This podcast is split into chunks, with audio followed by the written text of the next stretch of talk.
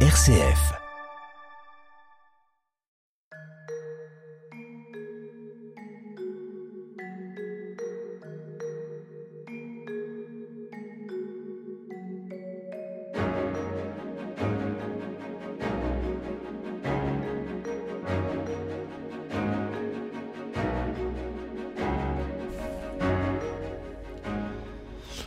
À tous, très heureux de vous accueillir pour cette nouvelle édition de notre émission Où va la vie? Au micro Frédéric Mounier. Comme chaque semaine, nous sommes en partenariat avec le Centre Sèvres, les facultés jésuites de Paris et son département d'éthique biomédicale. Et nous poursuivons notre conversation autour des greffes d'organes et toutes les questions que cela peut poser. Nous avons délimité avec notre invité, le père Bruno Sainteau, que je salue. Bonjour. Merci beaucoup d'être avec nous. Je rappelle que vous êtes jésuite, vous dirigez le département d'éthique biomédicale du Centre Sèvres à Paris.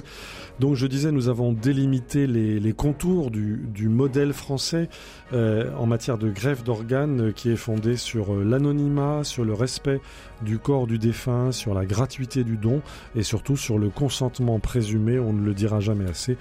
Dans notre cher et vieux pays, aujourd'hui, il faut des donneurs. Il y a tant de candidats à la greffe qui sont en attente euh, pour euh, se voir leur vie sauvée, il faut, il faut bien le dire. Voilà, aujourd'hui nous allons aborder la question des religions. Quelle est la vision des religions en matière de greffe d'organes? Où va la vie? RCF où va la vie sur les greffes d'organes aujourd'hui? Quelle est la position des religions en matière de greffe d'organes? Je me tourne vers le père Bruno Sainteau, directeur du département d'éthique biomédicale du Centre Sèvres à Paris. Que dit l'Église catholique en matière de greffe d'organes?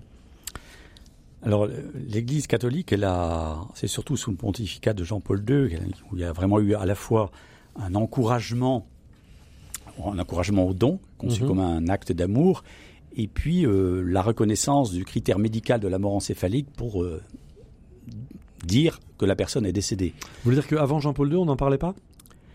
Euh, pas de manière aussi claire. En tout ah cas, en tout cas ça a mis beaucoup de temps dans l'Église catholique, notamment pour décider est-ce que, est-ce que finalement, ce que les médecins appellent la, mort encéphalique, avec ce que nous avons décrit dans la première la séance précédente, mhm. est-ce que c'est bien un critère pour dire que la personne est vraiment morte? Ah, voilà. Parce qu'il y avait vraiment, il y avait mhm. vraiment des, débats là-dessus. Il y a encore des débats, euh, j'y reviendrai, qui, existent encore au niveau philosophique et qui continuent à l'intérieur même de l'Église catholique. Mhm. Mais je veux citer Jean-Paul II parce que il a joué un très très grand rôle. Euh, bah, il, a, il a encouragé le don comme un acte d'amour. Hein. Il y a des très très beaux textes. Carrément, dès, les années 80 90, euh, par exemple, un discours au Congrès sur les transplantations d'organes du 20 juin 1991 aussi ce qu'il dit en parlant d'une mhm. offrande, je trouve les termes sont très beaux, mais donner pendant sa vie une partie de son corps, une offrande qui ne deviendra effective qu'après la mort, est déjà, en de nombreux cas, un acte de grand amour, l'amour qui donne la vie aux autres. Ainsi, le progrès des sciences biomédicales a fait qu'il est possible, pour des individus, de projeter leur vocation à l'amour au-delà de la mort. C'est extrêmement beau. Oui, les choses sont dites clairement. C'est extrêmement beau parce qu'il y a à la fois l'offrande de soi et en même temps, on peut encore faire du bien. Je veux dire, euh, par-delà sa propre mort, euh, en consentant à donner la, ses mhm. organes pour la vie d'un autre. Alors c'est un don qui continue par-delà même la mort. Donc le signal est très euh, clair. Ah oui. Alors de, ce point de vue-là, le signal est extrêmement clair. Donc concevoir le don, le don de, de, bah, de ces organes d'une personne décédée comme un acte d'amour, c'est très beau et bon, donc c'est très fortement encouragé euh, chez les catholiques. Il restait le critère euh, dire mais en fait, ce que vous appelez la mort encéphalique, euh, bah, la destruction de l'organisme qui fonctionne comme un tout parce que le cerveau n'assure plus sa fonction de coordination et il n'y a plus de circulation intracérébrale et vraiment la mort du tronc cérébral, voilà, toutes les fonctions du cerveau sont altérées. Euh, ça, a mis du temps à être reconnu. Alors, il a fallu attendre l'année 2000 quand même pour le reconnaître. Ah oui. Euh, oui, oui. Euh, Aussi tardivement. Oui, en mhm. fait, 2000, donc il y a eu pas mal de discussions autour de ça, avec bah, des, débats en fait. Est-ce qu'il suffit que le, cerveau n'assure plus sa fonction de coordination pour que l'organisme soit... Des débats au sein de l'Église catholique? Oui, au sein de ah l'Église catholique, avec mhm. bah, derrière des positions théologiques et des positions philosophiques. est-ce que est-ce que c'est uniquement la cessation de l'organisme fonctionnement comme un tout, ou faut s'assurer que tous les organes soient morts? C'est l'anti-question. L'âme est-elle toujours présente? Ben, oui, Ou s'est-elle envolée Oui, euh, mais, mais, mais quand l'âme est partie, Oui. dans le vieux vocabulaire théologique, euh, qu'est-ce qui nous fait dire médicalement qu'elle est partie? Oui. bah, Question insoluble. euh, bah, écoutez, il faut bien des critères Oui. qui puissent être vérifiés objectivement. Voilà. On en a besoin pour la médecine Mhm. et pour signer, euh, j'atteste que cette personne est décédée et qu'on peut prélever de coup ses organes. Mhm. Donc c'est extrêmement délicat. Bon. Alors, voici ce qu'il dit en, en, en 2000, Jean-Paul II, un discours au 18e Congrès international sur la transplantation d'organes. Ici, l'on peut dire que le critère adopté récemment Mhm. Il n'était pas récent dans l'histoire de la médecine, Ouais. mais enfin bon. Ici, l'on peut dire que le critère adopté récemment pour déclarer avec certitude la mort, c'est-à-dire la cessation complète et irréversible de toute activité cérébrale. Voilà. cérébrale, Mhm. s'il est rigoureusement appliqué, selon le critère, prudence ensuite, ne semble pas en conflit avec les éléments essentiels d'une anthropologie sérieuse. Ah oui, c'est un peu alambiqué quand même, non? Oui, c'est Oui. quand même une reconnaissance prudente. Ne semble pas en conflit avec les éléments essentiels d'une anthropologie sérieuse. Donc depuis cette date-là, en fait, on peut dire que l'Église euh, reconnaît ce, ce critère. Voilà. Sans réticence. Voilà. Donc vous voyez derrière, il y a le critère d'une anthropologie, c'est-à-dire une manière de comprendre comment fonctionne la personne. Comme- voilà. Bon.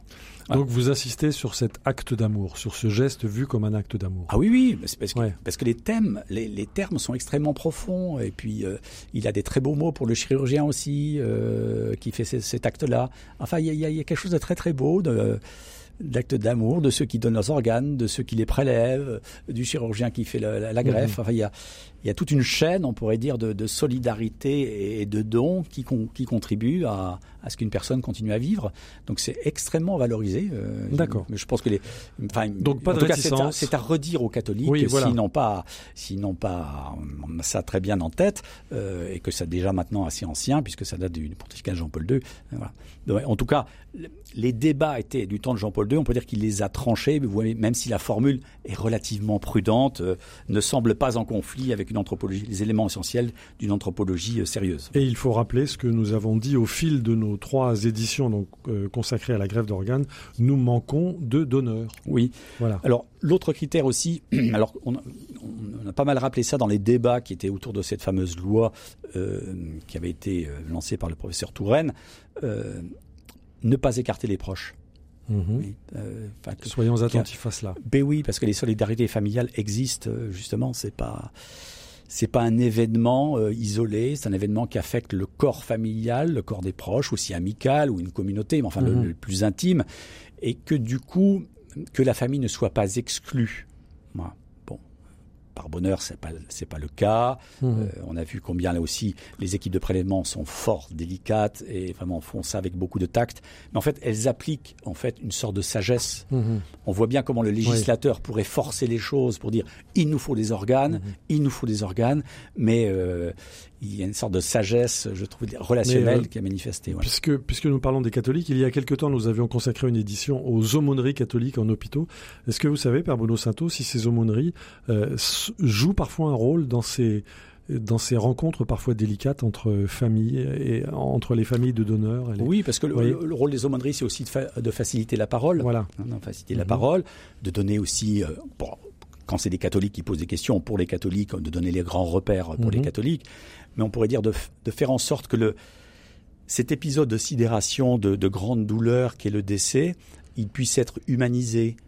Et quand on arrive à faire comprendre euh, en fait que cette mort-là, elle peut aussi contribuer à donner la vie à quelqu'un, même par-delà sa propre douleur à soi, je Mhm. pense surtout par, par, par rapport à des jeunes par exemple, il y a quelque chose qui peut être libéré aussi, Voilà. oui, donc qui va faciliter le deuil et puis dire bah voilà, il- voilà c'est- dramatique, mais en fait quelqu'un d'autre peut et vivre. doit être accompagné dans certains cas. Oui, oui, puis, puis, puis vraiment peut transformer aussi, euh, transformer la douleur du deuil euh, en disant, ben oui, nous sommes vraiment dans la peine, profondément, mais peut-être qu'à travers ça, il- une vie peut continuer pour quelqu'un d'autre. Il y a, il y a très- un très beau geste, là, je trouve, et il faut le rappeler, l'encourager, et bien l'accompagner surtout. Alors nous allons poursuivre dans un instant notre notre discussion, notre échange sur la question des, grèves, des grèves d'organes, pardon, vues par euh, les diverses religions. Mais avant cela, je voudrais vous faire écouter euh, un, petit moment sonore euh, conçu par le magazine Un jour une actu, qui est publié par les éditions Milan, qui produit comme ça des éléments sonores pour les jeunes enfants. Il faut savoir que les grèves d'organes peuvent être expliquées aux enfants, et on va voir avec quels mots, avec quel concept on peut aborder cette question-là. Voilà, les grèves d'organes expliquées aux enfants. C'est un extrait du magazine Un jour, une actu. À quoi ça sert? Ça veut dire quoi ça? Pourquoi c'est comme ça? C'est où? C'est qui lui? Un jour, une question. C'est quoi une greffe d'organes? C'est une opération pendant laquelle les chirurgiens remplacent un organe malade par un organe sain appelé greffon. Chaque année, en France, 6 000 greffes sauvent ou améliorent la vie des malades parmi les 20 000 en attente d'une greffe. Le don d'organes est anonyme, gratuit et sans limite d'âge. Mais comment se passe une greffe d'organes? Si une personne accidentée arrive à l'hôpital et ne peut être sauvée, une course contre la montre commence. Les battements de son cœur, sa respiration et sa température sont maintenus artificiellement pour préserver ses organes. Le personnel de l'hôpital cherche alors à connaître sa volonté sur le don d'organes, en questionnant sa famille par exemple. Si c'est OK, les médecins font des examens pour vérifier la qualité de ses organes et trouver un receveur compatible. Et oui, il faut que les cellules du greffon ne soient pas trop différentes de celles du receveur, sinon son corps le rejettera. Les organes sont alors prélevés par une équipe de chirurgiens spécialisés dans ce genre d'opération. Ils sont conservés dans une glacière, puis transportés au plus vite jusqu'au receveur. La greffe d'organes peut enfin avoir lieu. Elle peut mobiliser jusqu'à 8 chirurgiens pendant 12 heures. C'est long, mais ça vaut le coup. On peut aussi donner ses organes durant sa vie à un membre de sa famille. Et oui, on peut très bien se passer d'un rein, d'un bout de foie ou de poumon. Tu te poses des questions? Nous, on y répond. Voilà, on peut parler des grèves d'organes aux enfants. C'était une proposition du magazine Un jour une actu, publiée aux éditions Milan. Père Bruno Sainteau, vous êtes euh, toujours avec nous. Vous êtes jésuite, vous dirigez le département d'éthique biomédicale du Centre Sèvres à Paris. Euh, vous avez écouté de quelle oreille Qu'est-ce que vous en dites de cette façon de s'adresser comme ça à des jeunes enfants autour d'un sujet si grave? Oui, c'est une manière peut-être de dédramatiser quelque chose. Mm-hmm. En fait, il faut apprendre à mettre des mots sur des expériences difficiles. Oui. Euh, nous avions évoqué les difficultés de parler de sa propre fin de vie, mais parler de la grève d'organes sur personnes décédées, c'est quand même parler de la mort. Nous avons beaucoup de mal à parler de la mort, la nôtre.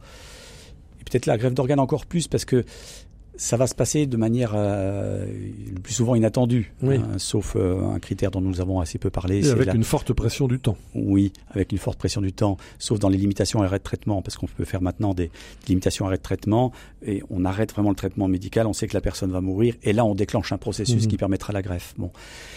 Mais en général, c'est violent. C'est-à-dire que c'est ça le plus traumatisant.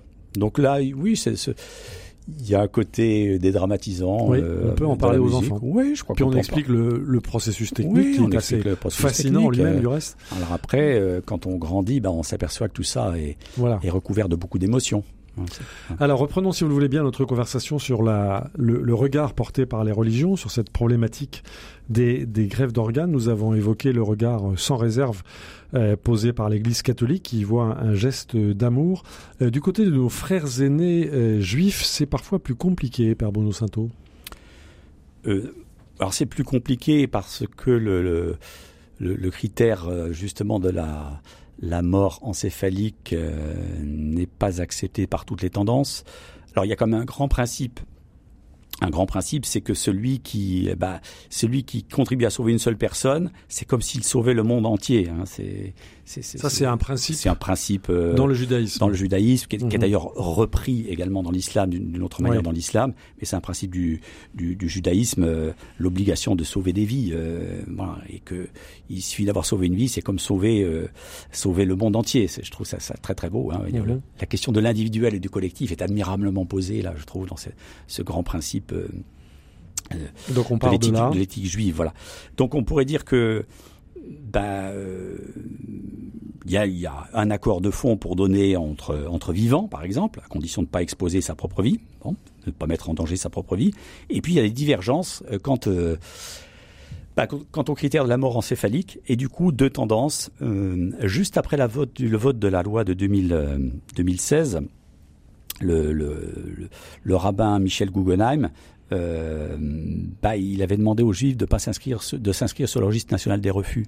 Le fameux RNR. Le fameux R, RNR, oui. justement, registre national des refus, parce que justement, il craignait en fait que ben, on prélève sur des, des personnes qui sont pas vraiment mortes. Oui, donc c'était ça l'inquiétude. Oui, c'était ça l'inquiétude oui. en fait, hein, mm -hmm. parce que derrière, c'est le fait de dire, oh, mais enfin, il y a des organes qui sont encore vivants, donc le corps est encore vivant. Oui, c'est en fait on retrouve les vieilles problématiques. Oui. Euh, quel, quel, est le critère, on pourrait dire, d'ordre plus anthropologique et philosophique, qui fait qu'on dit que quelqu'un est mort -hmm. Et c'est pas parce qu'un organe continue à, à, à, vivre que la personne euh, est encore vivante. Donc des divergences sur ce point-là. Et en tout cas pour le ce qui avait été euh, demandé aux Juifs de France, c'était en 2017 euh, par le, le, grand rabbin Michel Guggenheim, c'était de, de, de s'inscrire parce que justement euh, euh, la personne n'est pas encore pas encore vraiment morte. quoi. Est-ce qu'il ah. a été écouté? Bah, Est-ce qu'on sait si du côté de nos frères aînés juifs, ce, cette indication a été suivie? C'est difficile de dire oui. parce que après, on ne sait pas, oui, on ne peut pas indexer le registre national des refus sur, euh, sur la, qui sont religieuse. religieuses, les catholiques, les musulmans, oui. et par bonheur, on ne le fait pas, et heureusement. Bon. Euh, reste que, en fait, après la loi de 2000, 2016, qui était censée accroître le nombre de donneurs, en fait, il y a eu un nombre croissant de refus. Ah oui. Oui. Euh, mmh. Et, et de refus aussi d'impossibilité de prélèvement, c'est-à-dire euh, par le lien avec la famille, etc. Oui. Euh, donc en fait, la loi n'a pas porté le fruit qu'elle devait porter initialement. Bon. Donc, euh, elle a réveillé des réticences. Elle a réveillé des réticences, et puis je oui. crois qu'il y a vraiment quelque chose à discuter sur le fond. Euh, voilà. Voilà. Si on considère, est ce qu'il disait le, le rabbin Michel Guggenheim, si l'on considère que tant que le cœur bat, le sujet est vivant, le médecin qui procéderait au prélèvement d'un organe sur cette personne mourante, mais pas encore morte, commettrait un véritable homicide. Voilà. Donc c'est le, le vieux il y a une inquiétude. Oui. Il, y a, il, y a, une véritable inquiétude. Alors, elle était relayée aussi, si on a encore un petit peu de temps, oui. elle était relayée par des, euh, des philosophes qui étaient au, notamment le fameux Hans Jonas. Mm -hmm. Euh, qui lui euh, ne reconnaissait pas non plus le, le critère de la mort encéphalique parce qu'il raisonnait de la manière suivante. Il disait mais en fait la mort encéphalique ça risque, il disait pas, voilà, ça risque en fait de nous remettre le vieux, bon vieux dualisme, le corps d'un côté et l'esprit de l'autre, n'est-ce pas? Mm -hmm. Alors ça, euh, euh, bah non, euh, il disait mais en fait la mort c'est la, la, mort de la personne tout entière. Donc, il euh, faut faire très attention, quoi. Bon, et puis il disait la mort, mais en fait c'est un processus à respecter jusqu'à son terme. Donc il y a une espèce de zone un peu intermédiaire où nous ne savons pas. Oui. Et par prudence, c'est ça. Eh, il faut pas le faire. Dans cette fameuse zone grise. Voilà, voilà. D'accord. Voilà. Du côté de, de, nos, de nos amis musulmans, qu'est-ce qui est dit dans la diversité des, donc encore une fois, oui, pour, oui. pour les juifs. Donc euh, au, en Israël, il y a aussi un, un, registre qui permet de dire qu'on on est donneur, etc. Donc il y a des, des tendances différentes, euh, à oui. la fois en France et euh, en Israël même, des tendances différentes. Donc une diversité de Il y a des écoles différentes voilà, sur ce point de vue. Chez les musulmans, alors ils ont repris dans le, le Coran reprend l'expression euh, issue de la tradition juive quiconque a sauvé une vie a sauvé toute l'humanité voilà euh, bon donc le, ils acceptent le en fait le, le critère actuel mais accorde une grande importance à la famille. Oui, ouais, à la vie de la famille. À la vie, enfin, l'opinion, oui. Ouais, ouais. Mm -hmm. En tout cas, il ne faut pas exclure la famille. Oui. Bon, ça ne veut pas dire que la famille, c'est elle qui doit l'emporter, euh, mais il ne faut pas exclure la famille. Voilà. Le mort n'est pas tout seul. Bah oui, c'est le corps familial. Il y a le corps singulier, puis il y a le corps familial, oui. puis on pourrait dire après il y a le corps social. Oui. Voilà, donc tout ça se tient. Et parfois tout ça est très très voilà, lié. Voilà. D'accord. Donc bon, c'est les principes là. Donc en fait, quand bien même il y aurait eu un consentement explicite en disant euh, euh, il faut dire oui, je rappelle qu'en droit, en droit français, en fait, il n'y a que le registre national des refus. Mais même si vous avez votre carte de donneur, oui. ça n'a pas de valeur juridique. Évidemment, c'est un art. C'est-à-dire ben, Vous avez votre carte de donneur sur vous, oui. n'est-ce pas? Euh, bah, vous, avez, vous dites je suis donneur, mais ça n'a pas une valeur euh, oui. juridique. De toute façon, vous êtes supposé consentant. C'est ça. Puisque c'est le registre national des refus qui fait. Qui, qui fait donc, en fait, ça, ça n'apporte rien au point de vue juridique. Mmh. Évidemment, dans la discussion avec une famille, ça peut contribuer. Vous voyez bien que, vous voyez bien que la personne décédée, elle était, elle était favorable au don, etc. Voilà. Bon.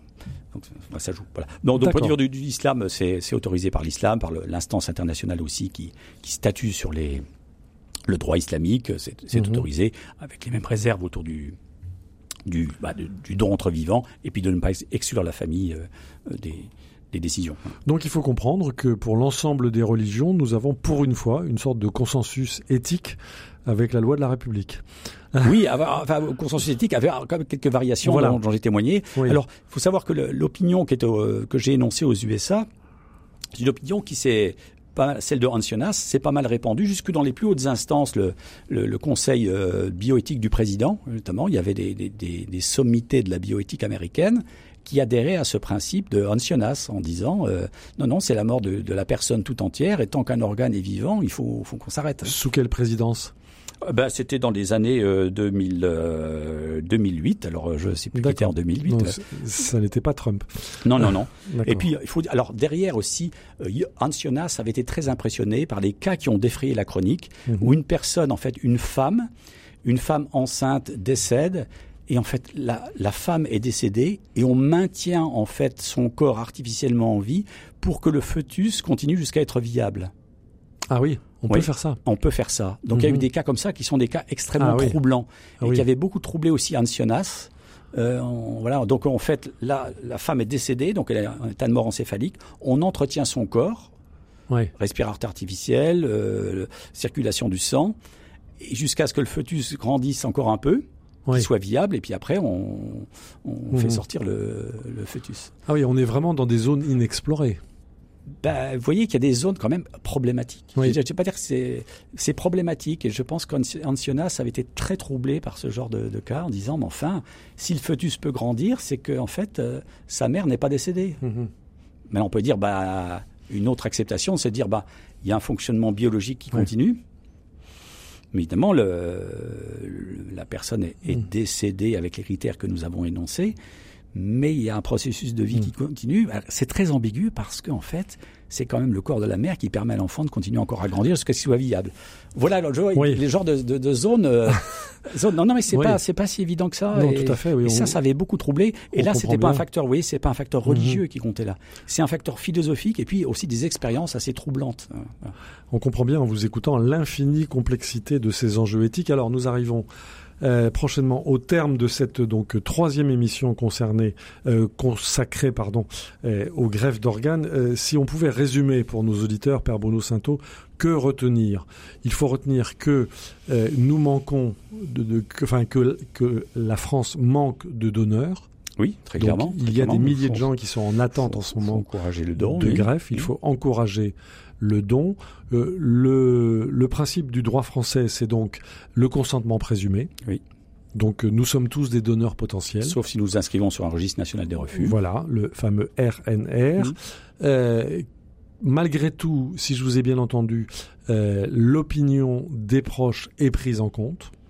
Elle est prise en compte, donc vous voyez, juridiquement, il y a une petite zone de flou, parce que le droit dit pas comme ça, mais en fait, dans les, les recommandations de bonne pratique disent ça, et en fait, oui, le, les, les statistiques disent le consentement n'a pas été euh, le pardon le prélèvement n'a pas été possible. Oui, il dit pas il dit pas on ne dit plus la famille s'est opposée. On dit le le, le, prélèvement n'a pas été possible. Mhm. Ce qui est pas pareil, c'est plus délicat, mais c'est une zone un peu un peu un peu un peu étrange parce qu'on n'a pas voulu prendre en compte. Mais, ça, existe, oui. oui. Voilà. Vous voyez, c'est une affaire. Alors le point, c'est que c'est une affaire de relation aussi, relation entre les personnes, entre la famille et l'équipe de prélèvement. Et puis, relation aussi posthume, et relation très importante entre le corps d'une personne décédée et ses proches. Donc, il faut pas oublier le facteur de la relation. Et quand il y a relation, il faut la parler, il faut l'accompagner, il faut dire des mots, il faut accompagner le deuil. Euh, bref, c'est ça qui nous humanise. Et c'est ça aussi qui permet de libérer, et dans peut-être dans la souffrance, dans le, tragique parfois des situations de mort violente, bah, de mettre un, un peu d'humanité. Je, je, crois que Jean-Paul II soulignait bien ça, oui en fait, dans le tragique, faire quand même un acte d'offrande. Il y a quelque mhm. chose qui est, qui est christique là aussi, on pourrait dire. Il y a quelque chose de On peut christique, le dire, on même peut si c'est douloureux. Et puis aussi, il faut rajouter au sein des familles la diversité des relations de chacun avec la personne décédée. Oui. Et on sait, les notaires savent bien à quel point cela peut ressurgir au moment du décès. Oh là là. Et donc pourquoi pas Ouais. lorsque lorsqu'il est question Ouais, d'un ouais. prélèvement et que l'ambiance est plutôt à la sidération. Euh, parmi les choses à retenir, et donc les, les grands critères aujourd'hui, c'est la gratuité et l'anonymat euh, du corps. Ce sont des principes essentiels aujourd'hui en droit français. On ne vend pas ses organes. Oui, c'est vraiment essentiel Mhm. hein, pour euh, éviter toutes les dérives. euh, on sait bien que la, Voilà. dès que l'argent se met dans ce secteur Il n'y a pas de trafic, il n'y a pas de chantage, il n'y a pas de pression. C'est très bien contrôlé en France. je. Voilà. Il ne faut pas oublier, dans d'autres pays, il y a des, vraiment des scandales que j'ai soulignés euh, où on achète des organes. hein. Voilà. Vraiment. On les- Et puis aussi l'anonymat, c'est-à-dire que je ne saurais jamais qui m'a sauvé la vie. Non. Voilà. On aimerait bien rembourser d'une certaine manière cette dette d'existence, Mhm. mais je crois de ne le pas savoir, c'est c'est favoriser la vie pour soi. On pourrait dire que c'est en fait c'est la grande loi de l'existence en fait. Nous Oui. nous n'avons jamais bien conscience de ce que nous devons à nos propres parents, par exemple. Mhm. Euh, Enfin, on fait, on fait donc grandit sur une espèce de, on, quand on est, on est petit, etc. Même quand on grandit, on- on n'a pas la mesure de ce qu'ils ont fait pour nous, pour que nous venions à l'existence. Donc c'est une dette irremboursable. Oui, par Euh, essence. Par essence. Et bien, on, Et la dette de la greffe aussi. on vit, on vit comme ça. Je veux dire, on Ouais. vit, on vit là-dessus et que ça ne nous hante pas, mais que Mhm. ça se transforme en don. C'est quand même ça, voilà. Voilà. Transformer nos vies en, en don. Et enfin, dernier point, le respect dû à tout corps. Oui, le respect dû à tout corps. Ça, c'est une protégé chose. par la- la- le code civil, Voilà. notamment. Ah. Oui. Très bien, un grand merci à vous, Père Merci- Bruno merci Sainto. beaucoup. Je rappelle que donc vous êtes jésuite, vous dirigez le département d'éthique biomédicale euh, du centre euh, Sèvres.